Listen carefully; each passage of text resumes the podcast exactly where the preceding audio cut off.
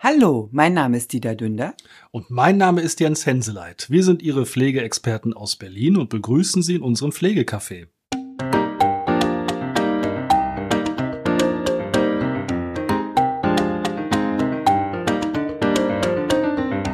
Hallo und herzlich willkommen. Wir freuen uns, dass Sie uns wieder Ihr Gehör schenken. Ja, auch ein Hallo von mir. Wir sitzen wieder zusammen. Es ist zwei Wochen vor Weihnachten, na nicht mal mehr. Bald ist Weihnachten.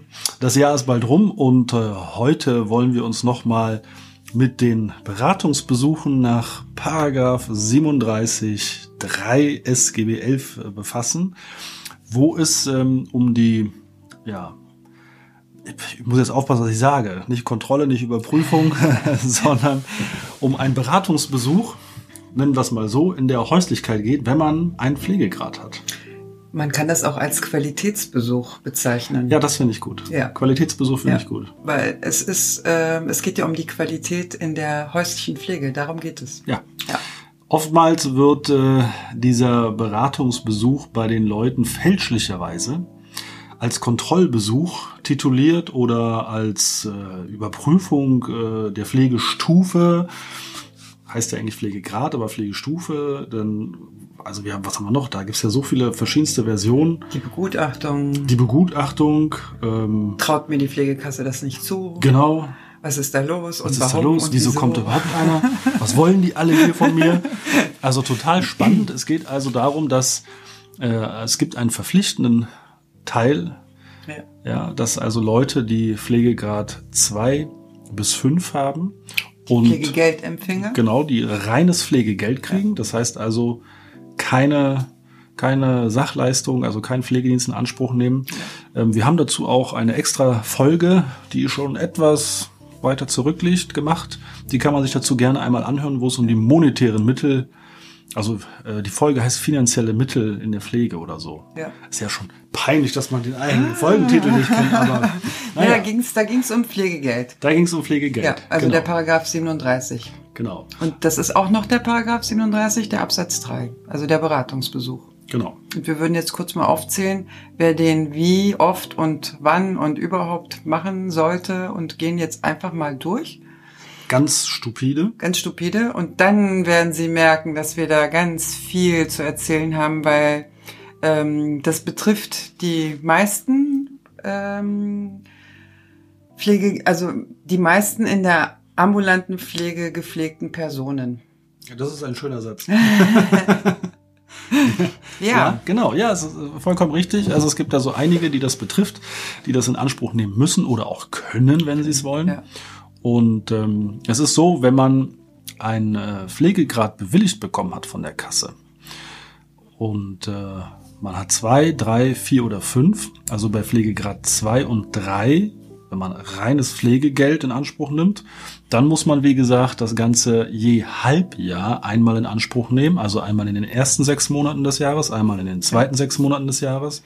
Wobei, wenn zum Beispiel das Gutachten im Mai war, braucht man das fürs erste Halbjahr nicht. Da zählt Ja, das. genau, das sind so die Ja. Sonderzeichen. Also Ja. immer in, in, in dem äh, Halbjahr, wo man äh, den Pflegegrad bekommen Ja. hat, da muss man es nicht erst darauf folgend. Ja.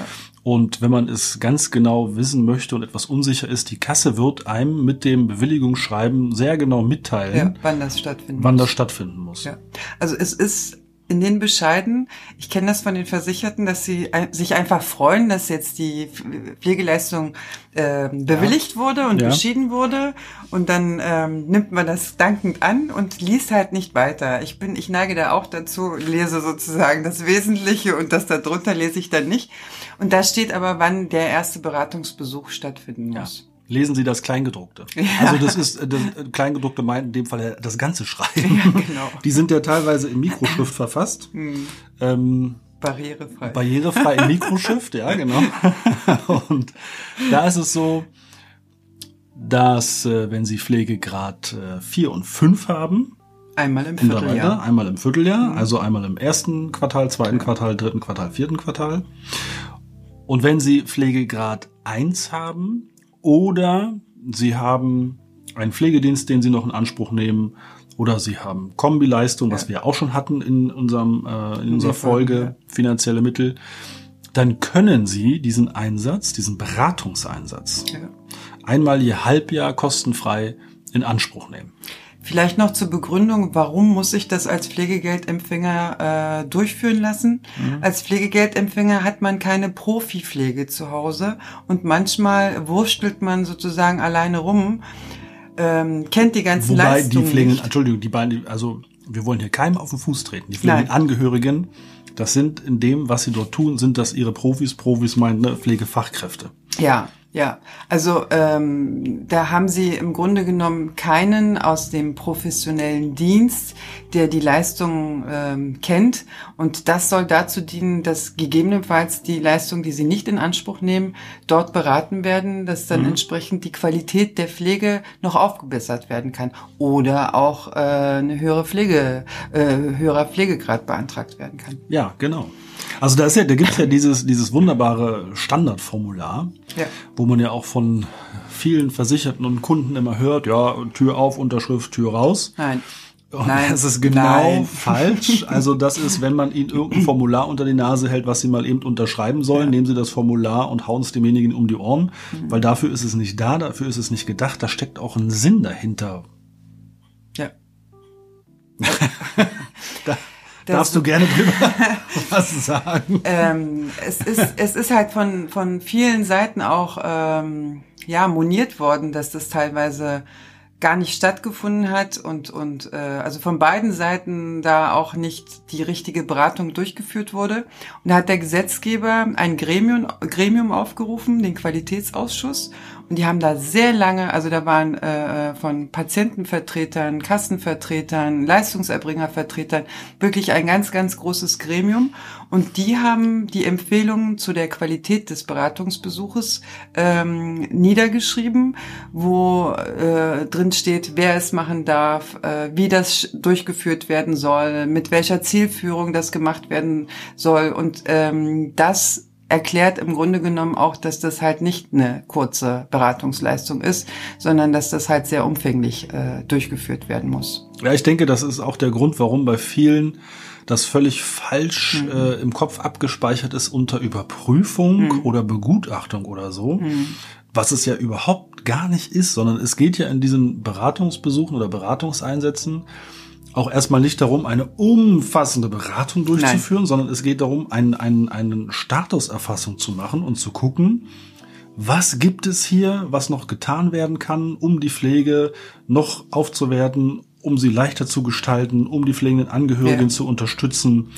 Ja, muss eventuell ein höherer Pflegegrad beantragt werden? Gibt es irgendwelche wohnumfeldverbessernden Maßnahmen? Gibt es Hilfsmittel, die noch benötigt werden? Ja, was, was ist mit der Entlastung von den Angehörigen und, und, und? Da ist also eine breite Bandbreite. Das wird in diesem Einsatz geguckt und aus diesem Einsatz dann heraus initiiert sich dann alles andere. Wie dann auch zum Beispiel, wenn es notwendig ist, eine große Beratung, Ja. also nach 7a, eine, eine, ein umfassendes Case-Management, was dann in diesem Besuch ja auf diesem Formular auch angekreuzt werden kann. Das Formular ist ja so ein äh, Fertigformular, was Kann man sich angucken, man kann im Ja. Internet, wenn Sie eingeben, äh, Beratungseinsatz nach Paragraph 37.3 Formular, Ja. wird Google oder Goggle oder DuckDuckGo oder wer auch immer Ihnen das genauso ausspucken, dann kann man sich das angucken. ja. Und das war eine Seite, jetzt sind es drei Seiten. Ja? Wo, und die auch völlig, das muss ich mal, also sollte hier einer dazuhören, der Zuständigen, äh, die das ausgearbeitet haben, herzlichen Glückwunsch. Das ist Papierverschwendung ohnegleichen. Dir da Ich- senkt schon den Ich Kopf. saß da mit am Tisch. Ich muss, ich, Ich muss das Gremium auch so ein bisschen in Schutz nehmen. Ähm, also eine Seite, da geht's nur um Datenschutz. Ja, das ist das genau, also was ich eigentlich damit sagen möchte, dass den Inhalt kann ich verstehen, da Ja. ist auch alles, soll auch alles so drinstehen, aber wir kommen noch dazu, was es mit diesem Datenschutz auf sich hat und warum man es ankreuzen muss. Ich muss ja, wenn ich in so ein Gespräch reingehe, zuerst mal darüber aufklären, was ich jetzt gerade mache. Und das muss ich dann auf der letzten Seite dieses Formulares äh, äh, Ja. äh, aufschreiben. Und wenn ich da bestimmte Sachen nicht machen darf, dann muss derjenige trotzdem auf der letzten Seite unterschreiben. Das heißt, ich, trotz, ich habe trotzdem drei Seiten, die ich mitschicken muss. Und ich weiß nicht, wie viele Bäume wir fällen müssen, Ja. um diese ganzen Leerblätter durch die Gegend zu schicken, was völliger Schwachsinn ist. Es wäre viel einfacher, das irgendwie meinetwegen auch in Schriftgröße 5, 4, 3 auf die erste Seite zu kriegen, Ja. damit wir eine Seite haben, wenn der Versicherte sagt, ich möchte nicht, dass irgendwelche Informationen weitergegeben werden, dann sparen wir uns zwei Seiten. Ja. Das ist wieder aus dem Wortwitz, dann sparen wir uns zwei Seiten. Da bin ich bei dir. Also wir waren, wir waren da auch nicht unbedingt sehr glücklich darüber. Aber wenn ganz, ganz viele Akteure da äh, mitreden dürfen, dann kommt sozusagen sowas Umfangreiches. Ja, ich bin fest davon überzeugt, dass irgendeiner dieser Mitbeteiligten irgendein Unternehmen hat, was Ja. irgendwie im Papierhandel tätig ist. Ja, soweit habe ich gar nicht gedacht. Stimmt, könnte auch sein. Ein Spaß muss ja sein. Ja, So, also, also- das hat, das hat ja schon Sinn, was da Ja, drin steht. ja, also wie gesagt, das ist kein Kontrollbesuch. Also aus den Informationen sollen alle Beteiligten, die mit dieser Pflege zu tun haben, im Grunde genommen informiert werden, ob die Pflege ausreichend ist oder ob gegebenenfalls da weiterführende Beratung, Leistungen und so weiter fortgeführt werden sollten, müssen und so weiter. Sprich, wenn dieses Formular dann äh, ausgefüllt dann bei der Pflegekasse landet und da Maßnahmen initiiert wurden oder empfohlen wurden, sollten die auch umgesetzt werden. Also sprich, wenn da äh, irgendein Hilfsmittel angeboten wurde oder Sie explizit eine weiterführende Beratung nach äh, 7a wünschen und die Kasse meldet sich nicht, haken Sie da ruhig mal nach. Ja, also meine Erfahrung mittlerweile ist es auch aus dem eigenen Unternehmen, wo wir viele Berater haben, dass tatsächlich, wenn da was drinsteht, auch was passiert. Ja. Also angefangen von, dass da drin steht Höherstufungsantrag, da muss gar kein Antrag mehr gestellt werden bei einigen Kassen, sondern da meldet sich sofort der medizinische Dienst an.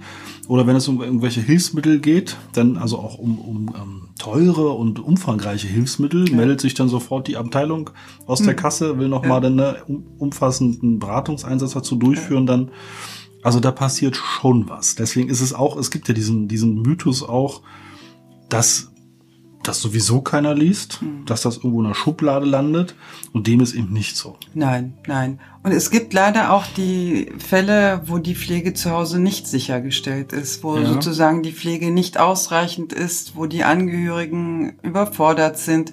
Auch das äh, sollte entsprechend auch gemeinsam natürlich mit den Betroffenen protokolliert werden und dann weitere Maßnahmen dann entsprechend umgesetzt werden. Genau. Also hier kommt es auch ein, auf ein hohes Maß der Kommunikationskompetenz oder Berater, also, ne, ja. äh, der, desjenigen, derjenigen an, äh, da äh, behutsam vorzugehen. Also es ist der, der schwierigste Punkt ist ja tatsächlich dieses, was ist, wenn die Pflege nicht sichergestellt ist. Da muss man erstmal die Definition ausklamüsern, wann ist eine Pflege nicht sichergestellt und wann ist sie sichergestellt und wie geht man dann dort vor. Weil es ist ja, es gibt ja auch dieses, also weit verbreitete Geschichte, ne, dass jeder das Recht hat, auch zu verwahrlosen. Ja, jeder hat das auch das Recht, eine Messi-Wohnung zu haben und Kartons bis zur Decke zu stapeln. sondern Wenn aber dann aus diesen Kartons das pure Leben einem entgegenläuft, wenn man die Wohnung betritt Ja. und äh, der Ofen guten Tag sagt und auch schon lebt und die Medikamente sich vielleicht im Zimmer stapeln, ja, und derjenige völlig abgemagert da sitzt, dann hat man da auch kein Recht mehr zu verwahrlosen, sondern dann muss man da zumindest handeln. Also man Ja. kann nicht die Augen zumachen und sagen, "Das interessiert mich nicht hier, hau- unterschreiben Sie mal hier und ich gehe wieder. Genau. Man hat eine Verantwortung auch. Definitiv. Also Als definitiv. Beratungsperson, ne? Ja, So. ja, also gerade bei der Wundversorgung Ja, auch da. Kann es auch irgendwie äh, nie unschön sein und da sollte anhand dieses Beratungsbesuchs dann auch weitergehende Maßnahmen äh, getroffen werden. Und ähm, da geht es definitiv nicht darum, dass man ihnen die Leistungen kürzt oder Oder äh, die Pflegegrad überprüft. Also Ja. das ist ja auch Ja. so, ne? Das kommt ja zum Kontrollbesuch äh, wegen meinem, wegen meiner Pflegestufe, Pflegegrad. Nein, das hat damit überhaupt nichts zu tun. Wenn, dann wird geguckt, ist das noch ausreichend? ja, ja. Also bei vielen ist ja auch so ein schleichender Prozess, den sie selber gar nicht mitkriegen. Also ich habe in meiner langjährigen Pflegekassenerfahrung vielleicht zwei Fälle gehabt, wo sozusagen die Pflege äh, nicht notwendig war, in Anführungsstrichen. Aber ja, also das war in elf Jahren zwei Fälle und daran sehen Sie auch, dass das eher irgendwie äh, für den Pflegebedürftigen ist und nicht gegen. Ja, also es gibt ja auch die Fälle, ich habe es tatsächlich selber einmal erlebt, damals noch Pflegestufen, Pflegestufe 3 ist ja nun schwerst pflegebedürftig Ja. gewesen. Äh, viermal im Jahr in Urlaub gefahren, selbstständig einkaufen gegangen, äh, im fünften, vierten oder fünften Stock gewohnt und dann mal eine Meldung an die Kasse gemacht, es passierte nichts. Ein halbes Jahr später Also da waren ja schon zwei Einsätze, dann aber ich war ein halbes Jahr später erst wieder da gewesen, wieder Meldung gemacht, es passierte wieder nichts, bei der Kasse angerufen. Antwort der Kasse war, das ist doch nicht ihr Problem, wir kümmern uns schon darum. Und es passierte nichts. Das ist 15 Jahre her, lange, lange, lange, lange her. Seitdem hat sich viel getan. Definitiv. Wenn man jetzt mit der Kasse Kontakt aufnimmt und sagt, "Mm, Ja. Sie müssten da mal nachgucken, Ja. passiert was. Genau. Also auch da hat sich äh, viel getan. Na, der Gesetzgeber ist da auch sehr hinterher. Ähm, der hat dann auch gefragt, was passiert denn mit den Beratungseinsätzen? Äh, liebe Kassen, welche Ergebnisse könnt ihr uns dazu liefern?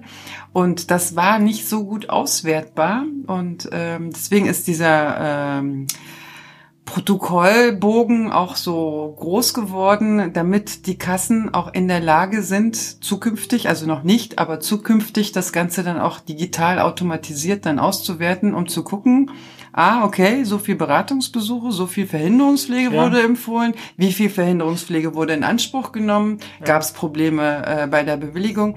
Also da hat man sich schon Gedanken gemacht, was dann daraus äh, entstehen soll. Ja, und wenn man sich diesen Bogen anguckt, kann der auch oder ist er auch für die Beratungsperson selber ein wie so ein Handlungsleitfaden. Ja. Also Ja. man selbst, also man kann eigentlich, wenn man jetzt auch als Beratungsperson unterwegs ist, eigentlich nichts vergessen. Ja. Weil das Wesentliche steht drauf. Und der Rest kommt dann äh, von alleine. Ja, eigentlich Wo- muss man das so von oben nach unten abarbeiten Ja, genau. und dann hat man eigentlich alles Genau. erfasst. Ja. Ich empfehle an dieser Stelle trotzdem, fangen Sie hinten an mit dem Datenschutz, dann spart man sich eine Menge Arbeit, wenn man schon was ausgefüllt hat. ja, Datenschutz aus dem Grund, also Sie ähm, müssen diese Beratung äh, in Anspruch nehmen, können aber der Beratungsperson sagen, also das, was wir hier beide besprechen, möchte ich nicht, dass das an die Pflegekasse weiter übermittelt wird. Genau. Und dann kriegt die Pflegekasse den Beratungsbogen als erledigt zurück mit dem Ankreuzfeld, äh, ich möchte nicht, dass das an die Pflegekasse weitergeleitet wird. Kenne ich nicht. Also Doch, habe ich öfters. Ja? ja doch, tatsächlich Okay. öfters. Okay. Das sind dann wirklich so, also muss ich wirklich sagen, ähm, Leute, die da sich doch auch sehr mit dem Datenschutz mal befasst Okay. haben, einfach Angst haben, dass da irgendwelche Informationen wild durch die Gegend geschickt werden und so. Also es kommt sehr häufig vor, Okay. tatsächlich. Okay. Also ähm, Mittlerweile. okay. Ja, weil ich denk mal, äh, die Menschen sind auch informierter, was vorher nicht der Fall ja, ist. das ist auch gut so. Und das ist halt auch mitunter, also wie ich, ich drehe mich immer um die Pflegeberatung nach 7a. Pflegeberatung ist ganz, ganz wichtig und da werden sie aufgeklärt und ähm, können dann selber entscheiden, was geht und was nicht geht. Ja. ja. Wenn man diese, äh, wenn man äh, verpflichtet ist, diese Einsätze in Anspruch zu nehmen und man tut es nicht, dann kann einem die Kasse im ersten Moment einmal freundlich darauf hinweisen und sagen, Hallihallo, bitte bis dann haben Sie das nachzuholen, ansonsten würden wir Ihnen das Pflegegeld kürzen. Ist man dann ignorant und sagt, ihr könnt mich mal, Das Dann- kenne ich wiederum schon ein paar Mal. würde der nächste Step dann sein, wir streichen. Das Pflegegeld wird gestoppt. Genau. Und das ist, äh, so weit muss es ja nicht kommen. Ja. Ne? Also das ist auch, also man musste vor diesem Einsatz keine Angst haben.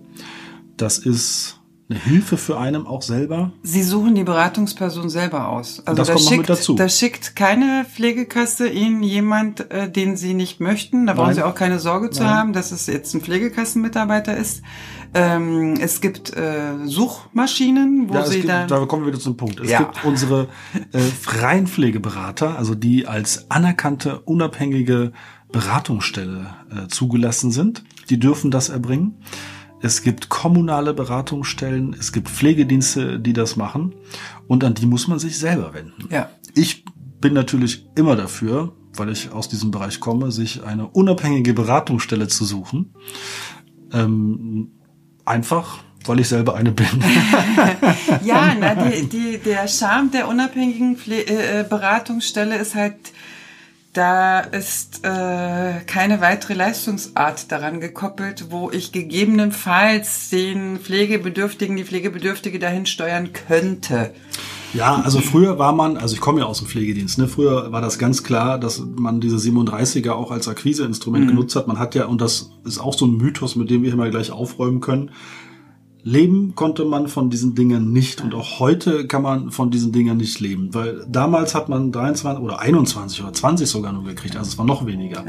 Jetzt gibt es ja schon im Durchschnitt, sagen wir mal bundesweit, wenn man das jetzt mal so also ganz wild über den Daumen peilt, 50 Euro für mhm. alles. Anfahrt, Abfahrt, ja. Papier, Porto, Beratung und so weiter. Davon kann keiner leben, wenn er für eine Fachkraft 28 Euro die Stunde bezahlen ja. muss. Und also weil es, weil es ja Fachkräfte machen, ja, also oder, oder Fachkräfte mit Beratungskompetenz in ja. der Pflege. Die kosten ja auch eine Menge Geld mittlerweile. Und von daher wird das auch heute noch von vielen Einrichtungen als Akquiseinstrument genutzt, einfach um Kundenbindung, man lernt sich schon mal kennen und so weiter. Und äh, ich persönlich finde auch nichts verwerflich daran. Es muss nur darauf geachtet werden, dass man eben auch die Beratung in dem Umfang erhält, die einem zusteht. Na, der Charme der Beratungsstelle ist auch, dass man die Möglichkeit hat, immer wieder die gleiche Person ja, das äh, sollte auch so sein. Genau. Also das ist auch sinnvoll, weil dann brauchen Sie nicht jedes Mal zu erzählen, dann braucht die Beratungsperson nicht jedes Mal irgendwie neu zu erfassen, ob alles okay ist. Also sehen Sie dazu, dass Sie jemanden finden, mit dem Sie sich auch grün sind und dass die Person dann auch immer wieder kommt. Ja, immer die gleiche Person. Das ist extrem wichtig finde ich, weil, also ich kann nur aus eigener Erfahrung sprechen, wenn man jemanden auch über zehn Jahre begleitet. Ja. Man kennt die Person anders, man weiß, was schon gewesen ist, was nicht gewesen ist, was sie ja. wollen oder vielleicht auch nicht wollen und kann dementsprechend auch, also ich kenne Beratungsgespräche mit Kunden, mit denen könnte ich mich blind unterhalten. Mhm. Ich würde allein nur an deren nonverbalen Kommunikation untereinander merken, ob das, was ich da gerade gesagt habe, einen Sinn macht für die oder nicht. Ja, und das ist schon schön sowas. Also ich bin stolz, wenn ich dann äh, äh zu dem zweiten oder dritten Beratungsbesuch hingehe und dann äh, abfrage und ja, und ich habe das schon umgesetzt und das ja, hatten Sie mir letztes ja. Mal empfohlen und daran merken Sie auch diese dieses Aufklären, was in dieser ja. äh, Beratungs Zeit stattfindet, dass das dann auch umgesetzt wird. Und ja, genau. das ist Sinn und Zweck der Sache. Ja. Es soll ja eine, eine vertrauensvolle Basis da sein und auch eine vertrauensvolle Bindung, sage ich mal, entstehen, ja. mit der man arbeiten kann. Und deswegen ist es äh, schon wichtig. Und ja. ähm, das sind eben freie Pflegeberater und unabhängige Beratungsstellen, die auch von der Politik sehr stiefmütterlich behandelt werden, eigentlich, eigentlich von allen Institutionen im Gesundheitswesen, die damit zu tun haben, sind wir eigentlich, eigentlich Luft. Ja. Ähm, aber 2021 steht ja vor der Tür, da habe ich viel Zeit. da kann ich mal ein bisschen Briefe schicken. Nein, Spaß. Aber es ist schon so, dass man nimmt uns nicht wirklich wahr, weil wir auch nicht so eine große Lobby haben, aber wir existieren, wir sind da. Äh, man findet viele davon im Internet einfach unabhängige Pflegeberatung. Äh, Leider Google. nicht in den äh, Suchmaschinen äh, der Bundesverbände. Die Beratungsstellen ja, da sind da man das nicht, stiefmütterlich nein. behandelt. Genau, da also, gibt's ja auch das Zentrum für Qualität in der Pflege, ZQP. Die ja. haben ja auch eine sehr umfangreiche Datenbank, was Beratungsstellen angeht. Die unabhängigen Beratungsstellen, obwohl sie ja nach Landesrecht anerkannt sind, tauchen warum auch immer dort nicht auf. Ähm, vielleicht ändert sich das ja irgendwann mal, was sehr wünschenswert wäre, weil wir sind ja nicht irgendwer, sondern wir ja. sind Fachkräfte mit lang, lang, langjähriger Berufserfahrung und machen das nicht aus Spaß und der Freude, sondern weil wir ja. eben Bock auf Beratung haben. Eine Sache noch, Menschen, die in Behinderteneinrichtungen wohnen und vielleicht am Wochenende nach Hause gehen, die müssen die Beratung nicht durchführen, können es aber. Das ja. war so eine kleine Ergänzung. In diesem Sinne freuen wir uns auf nächste Woche. Bleiben Sie gesund und schöne Weihnachten. Tschüss.